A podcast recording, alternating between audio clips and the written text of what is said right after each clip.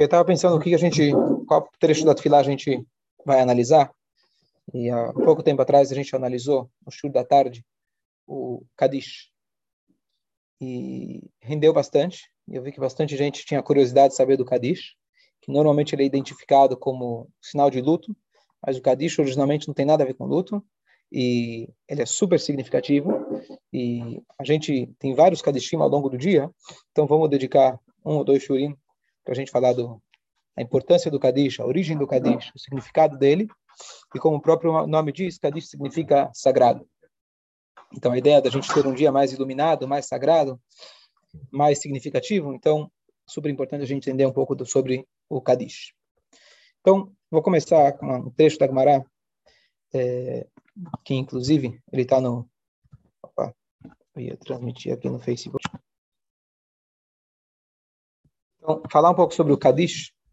Então, tem uma passagem na Gemara, que quem leu o livro que eu escrevi, Tesouros do Talmud, tem lá uma história muito bonita do Talmud. E no final dessa história, ele traz um, uma frase muito importante para a gente entender qual é o propósito do Kadish. Então, o Talmud conta, eu vou resumir a história, o Talmud conta que tinha um sábio, aqui estamos falando depois da destruição do segundo templo, início da Era Comum, ele estava andando pelas ruínas de Jerusalém. O nome dele era Rabiossi. Talmud em Brachot traz que ele entrou numa ruína de Jerusalém para rezar. Enquanto ele estava rezando, apareceu o profeta Elial Navi. Elial Navi esperou ele lá fora. Depois que ele terminou a reza, Elial Navi começou a conversar com ele. Elial Navi, na época, já era um anjo. Então, para você ter uma, um encontro com ele, não era qualquer um que podia ter esse privilégio. E aí ele pergunta, por que, que você, por que você entrou nessa ruína? Ele falou, fui rezar. Ele falou, mas você deveria ter rezado aqui fora, no caminho. Ele falou, mas eu tinha medo que as pessoas iam, os trans, transuentes iam, transuentes, nunca consegui falar essa palavra direito, transeuntes, me, obrigado, ó, obrigado, iam me atrapalhar. E aí ele falou, bom, então você poderia fazer uma reza mais curta.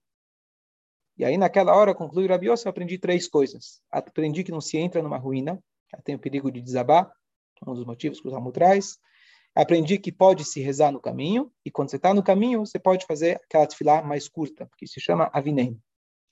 E aí o Eliel Navi continua o papo com ele. Ele fala, o que, que você escutou quando você estava lá dentro?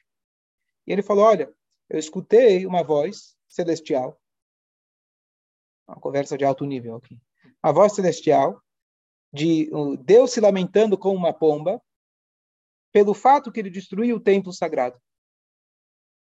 E olhar o Navi fala, olha, eu te juro, assim ele fala. Eu falo em nome, é, a linguagem que ele usa, uma linguagem mais forte, eu juro de que Hashem não hoje só que ele se lamenta, mas três vezes por dia ele se lamenta. Ele se lamenta por ele ter destruído a sua casa. Mas, quando o povo de Israel entra nas casas de estudo, nas casas de reza, sinagoga, na yeshiva, para rezar, e eles falam, Yehei Shimo Agadol Mevorach, que o nome de Deus seja abençoado para sempre, que é o trecho da Kadish que a gente fala em aramaico, Yehei Shmei Rabá Mevorach, etc. Hashem, ele fala, uau, poxa, que pena que eu destruí minha casa. E ele fica tão feliz, lembrar aqui a, a passagem que ele usa do, do Talmud, mas ele fica tão é, é, gratificado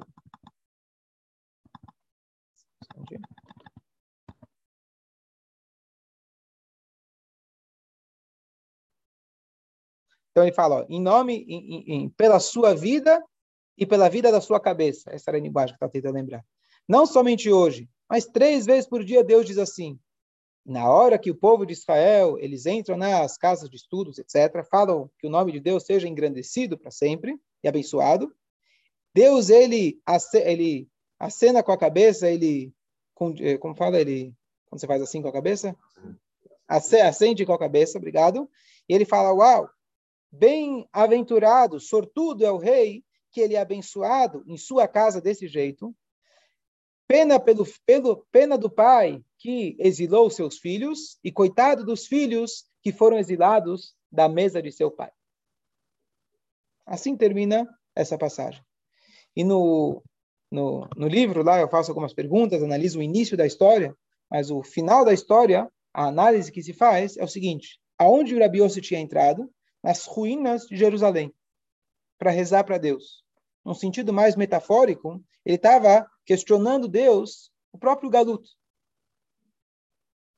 Por que a gente está em ruínas? Por que a gente está sofrendo? Como vários mestres e eh, líderes das, das, gerações, começando de Moshe, perguntaram para Deus por que tanto sofrimento? Por que tantas ruínas na nossa vida, na nossa história?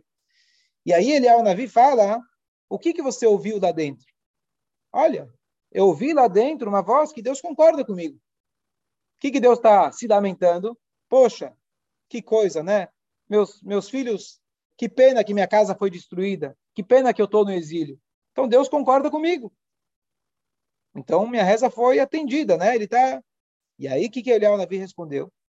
Eliel Navi falou: olha, é verdade. Deus está se lamentando. É uma pena para nós e para Deus. Quando um pai bate num filho, dói mais no pai do que no filho. Mas quando isso acontece, sabe, saiba que quando estamos nesse momento de ruínas, tem uma, um momento de luz. Tem um momento de clare, claridade. Qual que é a claridade? Quando o Yehudi entra na sinagoga e apesar de estarem em ruínas, apesar de estarem longe da mesa do Pai, na metáfora que ele usa, se a gente fala Amém, Rei, Shmei Rabá, Deus, ele como se fosse dar uma respira fundo, ele balança a cabeça e fala: Uau, que pena que eu fiz isso, lamento, mas olha que grande é o meu povo, olha que grande sou eu, que sorte, sortudo sou eu, Deus está dizendo em outras palavras. Ashrei Amelech, sortudo é o rei, que ele é abençoado em suas casas. Sortudo é o filho, linguagem que ele usa, é, Aí ele fala, que pena do pai, que, que pena do pai se lamentando, né? Poxa, meio que se arrependendo, entre aspas. Que pena do pai que exilou o seu filho e coitado dos filhos que eles foram exilados da casa do seu pai. Em outras palavras, Deus está se identificando com você, mas dentro dessa desse momento, Deus ele fala, olha, tem um ponto de claridade, tem um momento de luz. Qual é o momento de luz em todo o exílio? Quando um Yodi entra na sinagoga ele responde, Amém, Rei Shmei Essa é a passagem. E a pergunta que os comentaristas fazem, tá bom, Kadish é bonito. Tem tantas outras coisas que a gente faz ao longo do Galut. A gente ontem comentou o Ashrei, tem o Shema Israel, tem tantas outras partes da reza e das, da, da, da, das mitzvot. O que, que tem de tão importante que Deus balança a cabeça e fala, uau, que, que grande é esse rei, que bom para mim, sortudo que eu sou de ter um filho como esse. O que, que tem de tão especial no Kadish que destaca ele das outras rezas? Essa é a pergunta de hoje. Então, originalmente, calma. Não, não, ok. Então, é o contrário. Não é que a, a origem do Kadish não tem a ver com falecimento. Mas já que o Kadish é algo tão grandioso, ele foi colocado nesse momento tão duro. Talvez aí a ligação de, de que Menehesh Merabá, no sentido pelo menos dessa história, que Deus está se lamentando pela tragédia, pela ruína, identificando também com a pessoa que está tendo passando pela sua ruína e destruição pessoal, né, pela perda que ele teve. Mas o que, que tem no Kadish que é tão importante? Então, isso que a gente vai estudar. Fala, Israel. Não, então, isso eu ia te falar. É louvor, ao... louvor a Deus. Tem tantos outros louvores. Ontem a gente falou do louvor, anteontem a gente falou do louvor do, do Ashrei, que é na ordem alfabética. O que, que tem o Kadish? Então, vamos estudar agora tentar desenvolver toda a, a história do Kadish, o que, que ele significa, qual que é a força dele, assim por diante. Então, o seguinte, a origem bíblica para o Kadish é apenas uma origem, vamos chamar assim, como uma base, mas não como uma obrigação. Não tem nenhum lugar na Torá, não é uma das 613 mitzvot, dizer o Kadish. O Kadish ele foi estipulado pelos sábios é, provavelmente do início da era do segundo templo, que eles que fizeram a maioria da liturgia que nós temos, o Sidur e etc. São chamados Anshei Knesset Agdolá, os sábios, os membros da grande assembleia, que eram 120 sábios que vieram da Babilônia, foram, reconstruíram o segundo templo, lá eles estavam acompanhados de dois profetas, Ezra e Nehemia, e assim eles compilaram os trechos básicos que nós temos até hoje, e são ditos por todo, ao longo de toda a história é, por nós, pelo Sidurim, etc., com pequenas diferenças, mas eles foram que deram origem a toda a maioria da liturgia nossa. Assim, assim, Ótimo, tá bom. Mas quando os sábios, eles compilam alguma reza, por exemplo, a gente falou outra vez do Ashrei. O Ashrei eles não compilaram. Eles pegaram, que já tinha pronto do rei David, de muitos anos antes. Pegaram o salmo, colocaram e introduziram na reza. Ponto. O Kadish é um trecho novo. Não tem um lugar, não tem um lugar anterior para onde eles se apoiam no Kadish. Mais ainda, o Kadish é em aramaico. A Torá não é aramaico. Os livros dos profetas e as escrituras não são em aramaico. Então, meio que eles criaram do zero. Mas não tem criado do zero. Quando os sábios estabelecem alguma reza, alguma regra, está sempre inspirado, está dentro do espírito da Torá. Então, por exemplo, a gente estava comentando outro dia, no último shiur, quando eles falam, falar, é, foram e fixaram as rezas. Quantas rezas por dia? Ah, tinha o corban de manhã, corban à tarde. Ah, então o horário da reza de manhã e de tarde. Ah, à noite queimava as gorduras do corban. Ah, então vamos fazer o arvi também. Sempre eles vão procurar um, uma base na Torá e usar o espírito de como a Torá enxerga as coisas para que eles pudessem fixar as rezas, leis, costumes, etc., baseado sempre no espírito, o que a Torá quer da gente. E essa é a função dos sábios. Os sábios eles têm a função de adaptar, a palavra não é, adaptar, aplicar a Torá na realidade atual. A Torá, com a sabedoria infinita, ela fala em palavras às vezes codificadas, e eles trazem aqueles códigos para a sua realidade atual. Esse é o papel dos sábios. Então, aonde que eles se inspiraram, aonde que eles viram alguma coisa parecida com isso, então tem alguns trechos. Então vamos pegar um primeiro exemplo. O primeiro exemplo é quando Moshe Rabbeinu ele foi conversar com Deus depois que o povo voltou e falou mal de Israel. Os dez espiões voltaram e falaram mal de Israel, não vamos ter força, não vamos conseguir, etc. Então, Moshe Rabbeinu já tinha negociado com Deus, já tinha implorado para Deus várias vezes em prol do povo. Dessa vez ele usou uma, uma frase, vamos chamar assim, chantagiosa meio que fez uma chantagem com Deus, aparentemente. Claro que a gente não pode fazer chantagem com Deus. Mas qual foi a chantagem? Ele falou: Olha, Deus, se você não perdoar esse povo, sabe o que vai acontecer? Vão falar mal de você. Você tirou um povo do Egito, que era de fato uma nação muito forte, poderosa, mas era uma nação. Chegou nas fronteiras de Israel, viu que lá Israel era habitado por sete povos, mas você tinha lá 31 reis, como se fosse que tinha embaixadores. Cada rei dos outros países tinha lá a sua embaixada, porque Israel era um lugar já muito promissor, já sentiam que tinham lá alguma coisa especial. Então, você tinha 31 reis, ou seja, toda a ONU, toda a, a, a, a opinião pública ia dar. Não ia ser fácil conquistar Israel, na visão do, né, do, do dos espiões. Então, Moshe Rabbeinu está argumentando com Deus, ó, vai pegar mal.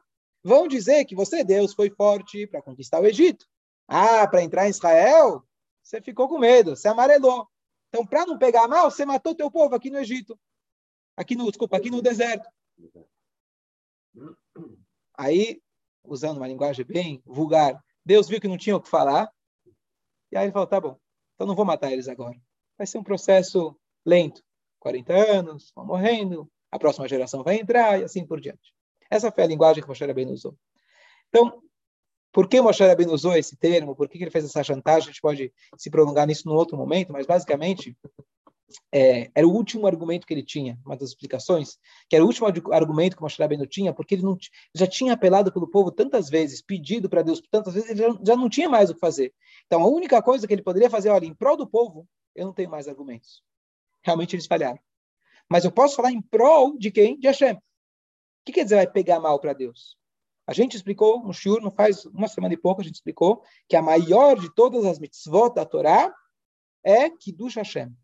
Quando a pessoa, no ápice dessa mitzvah, morre em nome de Hashem. Aquele cara que pulou na fogueira do alto da fé para não fazer idolatria, por exemplo. Como que a gente prova que essa é a maior mitzvah? Porque nós temos aqueles três pecados famosos que a pessoa deve entregar sua vida e não cometer. Quais são? Assassinato, relações proibidas, idolatria. Certo? Por que é proibido? Porque essas três a Torá fala que tem que entregar a sua vida. Se você não entregar, vai ser o pior pecado.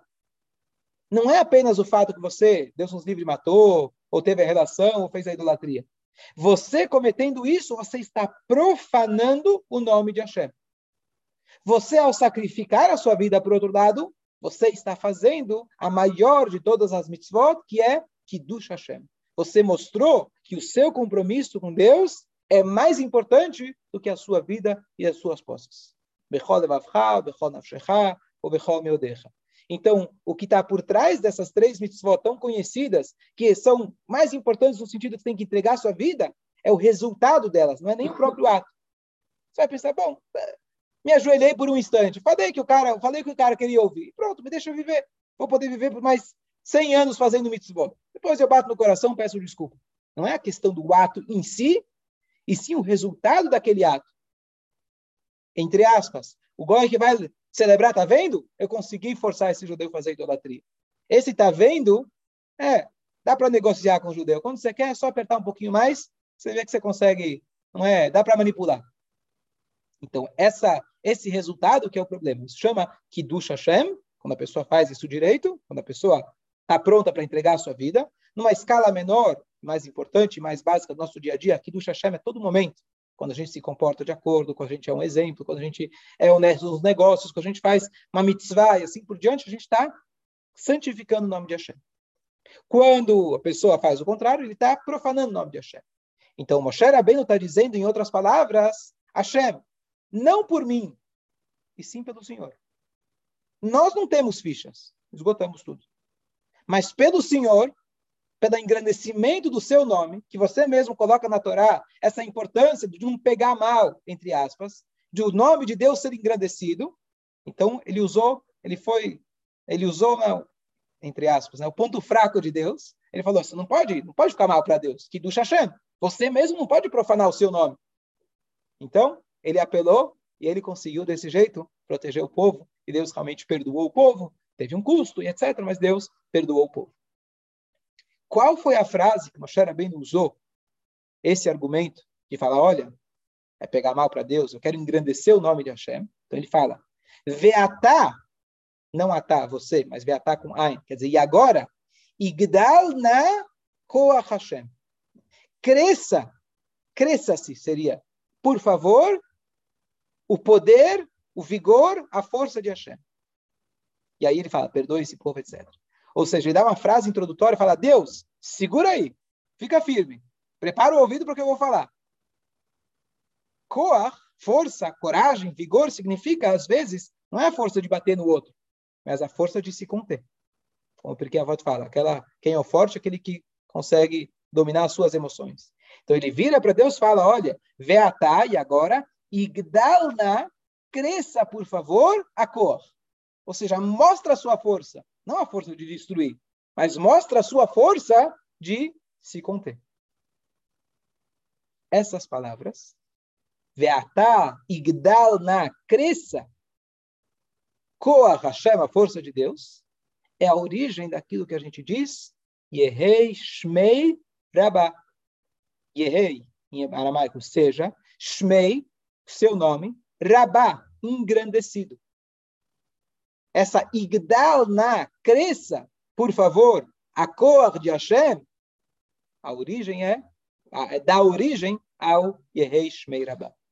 Então, quando a gente fala esse Yehei Shmei Rabá, é um louvor muito grande, e a base dele foi Moshe Rabbeinu. Quando ele vira e fala para Hashem, por favor, segura aí. Você é grande. Mostra a sua grandeza agora. Deu para entender por enquanto? Sim? Agora, olha que interessante e mais profundo. Quando a gente começou lá no a história lá da, da Agmará, ele fala, o que, que é tão grande falar Yehei Shmei Rabá? O que, que tem de tão importante? Que para isso Deus ele acena com a cabeça. Então, um dos comentaristas ele fala que esse, na verdade, é um, é um, é um louvor totalmente altru, altruísta. O tempo todo a pessoa está falando, que o seu nome seja engrandecido. Shmeirabá, que o seu nome, que o seu nome.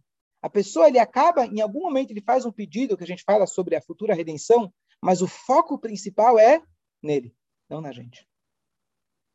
Diferente das outras rezas, que também tem sua explicação, porque a gente pede, é importante a gente pedir, é essencial a gente pedir por nós.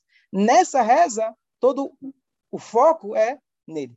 Yehei Shmei Rabá, que o seu nome seja engrandecido. Que foi a arma que Moshe bem usou. que, que ele falou? Como a gente fala, tem na Slichot, o trecho que a gente fala, é, Faça por você, se não por nós. A gente fala isso no trecho. Quer dizer, eu talvez já não tenho mais mérito, mas faça por você mesmo.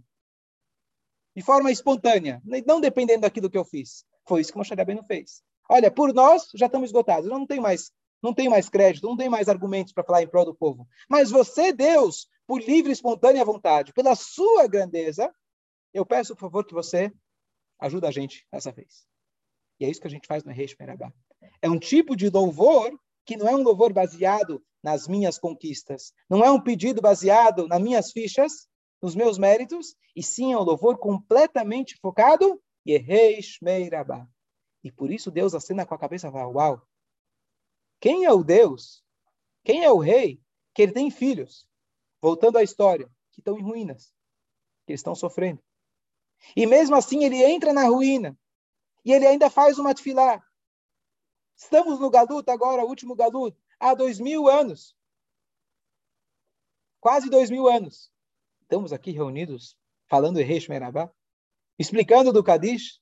Você podia estar agora na praia, podia estar agora trabalhando, ganhando mais dinheiro. Você está aqui sentado vendo a sinagoga de manhã. Aonde você viu um povo que depois de tantas ruínas, ainda ele continua louvando, e não louvando apenas Deus, por favor, me ajuda, e sim, ele fala, Rei Shmeirabá, eu estou preocupado com você, Hashem. Eu quero que o seu nome se engrandeça. Eu não estou preocupado apenas com o meu galuto, com a minha ruína pessoal. A ruína, como Hashem fala, coitado do pai que ensinou seus filhos. A ruína, a gente está lembrando Deus, olha Deus, você está sofrendo com a gente. Então, esse tipo de louvor é uma coisa realmente completamente diferente. Diferente, por exemplo, inclusive da Midá. A gente louva, ah, a gente pede. A gente já explicou é justo, foi programado dessa maneira, mas aqui é um trecho especial que realmente a gente foca em Hashem. Dá? Dúvidas? Não sei se eu gravo. Que o, Zé Haim ele falou, ele falou, são três vezes ao dia. Você vai no Kotel, você tem Shacharit até a hora de Minchá, de Minchá até Arvit, Arvit você tem até Shacharit, então Deus está acenando o tempo todo. A primeira resposta mais simples é dizer que sim. Deus está acenando o tempo todo. Deus não está limitado em espaço e tempo.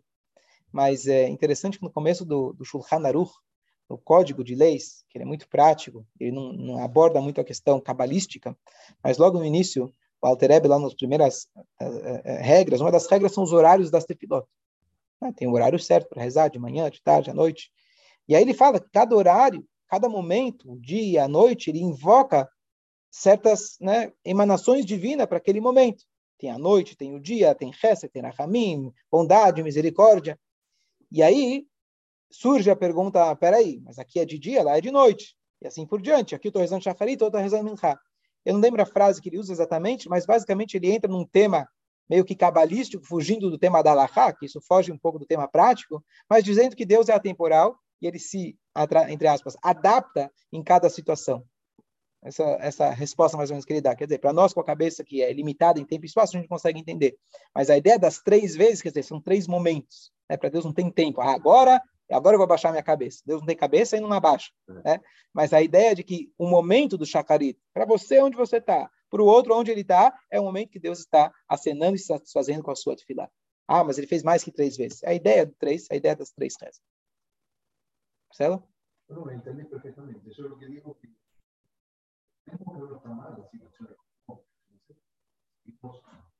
Exatamente. Exatamente. Mesmo quando a pessoa está com dificuldades, seja quais forem, a gente vê que o Yodi, quando está dificuldade, ele vai lá e ele reza para Hashem. Eu vou dar um exemplo, uma história muito bonita, que o Rebbe uma vez comentou num Fabrengue. Em vários momentos que o Rebbe, alguns momentos que o Rebbe expressou com muita emoção o valor e a coragem, aquele alto sacrifício do Kiddush Hashem, que a gente falou dos judeus que ainda estavam por trás da cortina de ferro, no comunismo. E ele, é interessante que os judeus da Rússia, o Rebbe, a gente sabe, a gente comentou outro dia, né, que o Rebbe anterior ele montou uma rede, falei errado, falei 200 escolas, mas foram 600 escolas clandestinas que ele conseguiu montar ao longo de uma Rússia soviética que estava com um braço de ferro muito, muito, muito grande. E o Rebbe continuou esse trabalho, mandando pessoas, inclusive pessoas conhecidas aqui no Brasil, rabinos na época que foram até a Rússia, levaram material judaico, etc., incentivava a comunidade. e de forma clandestina, com muito risco, às vezes eles conseguiam mandar uma carta para aquilo que eles chamavam, o, o, nome, o pseudonome que eles davam, o Dureb, era o Zeide, vovô. Então estavam mandando uma carta para o Zeide nos Estados Unidos. O cara que abria, o sensor que abria, carta para o Zeide, uma carta familiar, não tem nada. Eles já tinham todos os, os códigos. Então, uma das cartas que o Rebbe recebeu, tiveram algumas nesse, emocionou muito o Rebbe. Ele falou que foi uma criança que escreveu para o Rebbe. Para escrever já era um risco. E o que, que você espera que uma criança que está sob domínio soviético vai pedir? Coitado, mal tem comida. Coitado, se o pai não deixa ele na escola, ou fala para ele na escola porque só ensina estudos, estudos seculares, ou que o pai não trabalha porque Shabbat, se trabalha no Shabbat não vai ter emprego, assim por diante. Ele passa fome, passa miséria, passa perseguição, o pior que um ser humano pode esperar. E o que, que ele pede? Ele escreve para o Rebbe, essa criança, acho que tinha 9, 10 anos, ele escreve, Rebbe, eu estou com um problema. Na hora que eu vou rezar, em Yiddish se fala, se daven zachnisht. A reza não não está indo com aquela com aquele fervor. O que, que eu faço? Me dá uma dica para eu conseguir rezar com mais kavanah. Esse foi o pedido dele. O Rebbe contou isso publicamente, é, com lágrimas nos olhos, falando: Olha, o que, que o menino pediu? Faça por você, Hashem, não por mim. Ele não estava pedindo para ser livre, não estava pedindo para ter uma cama mais confortável. A criança de 10 anos estamos falando. O que, que ele estava pedindo? A minha tefilá não está como se deve. Isso que é Amém Reish Merabá. O Yodi, ele fala, Hashem, estou preocupado com o seu nome. Moshe Rabbeinu, ele vira, não, não, é um truque de Moshe Rabbeinu, mas na verdade ele usou a arma mais poderosa, não é a última, a última arma, ele usou a arma mais poderosa e mais realista. Hashem, o seu nome no mundo precisa ser engrandecido. Essa é a nossa verdadeira preocupação. E no fundo, no fundo, essa é a preocupação de cada Yudi. Quando a gente reza para Hashem, quando eu peço para Deus, inclusive, me dá dinheiro, posso dizer de forma muito egoísta, ou no fundo, a nossa alma ela quer o dinheiro para poder servir Deus melhor. Com melhores condições, eu vou poder estar mais feliz, mais alegre, servir a Deus de forma muito melhor. Quando a gente pede saúde, eu quero viver uma vida de sentido. Tudo que a gente pede, no fundo, no fundo, é para engrandecer o nome de Hashem. E aqui, então, essa grandeza do Rei Shemerabá. A gente focar Itkadav Itkadash Shemerabá, que o nome de Hashem, ele seja engrandecido. Esse aqui é o nosso primeiro shiur sobre o Kadish. Que o nome de Hashem seja engrandecido para sempre, se Deus quiser. Hazabaru Rabino, perfeito.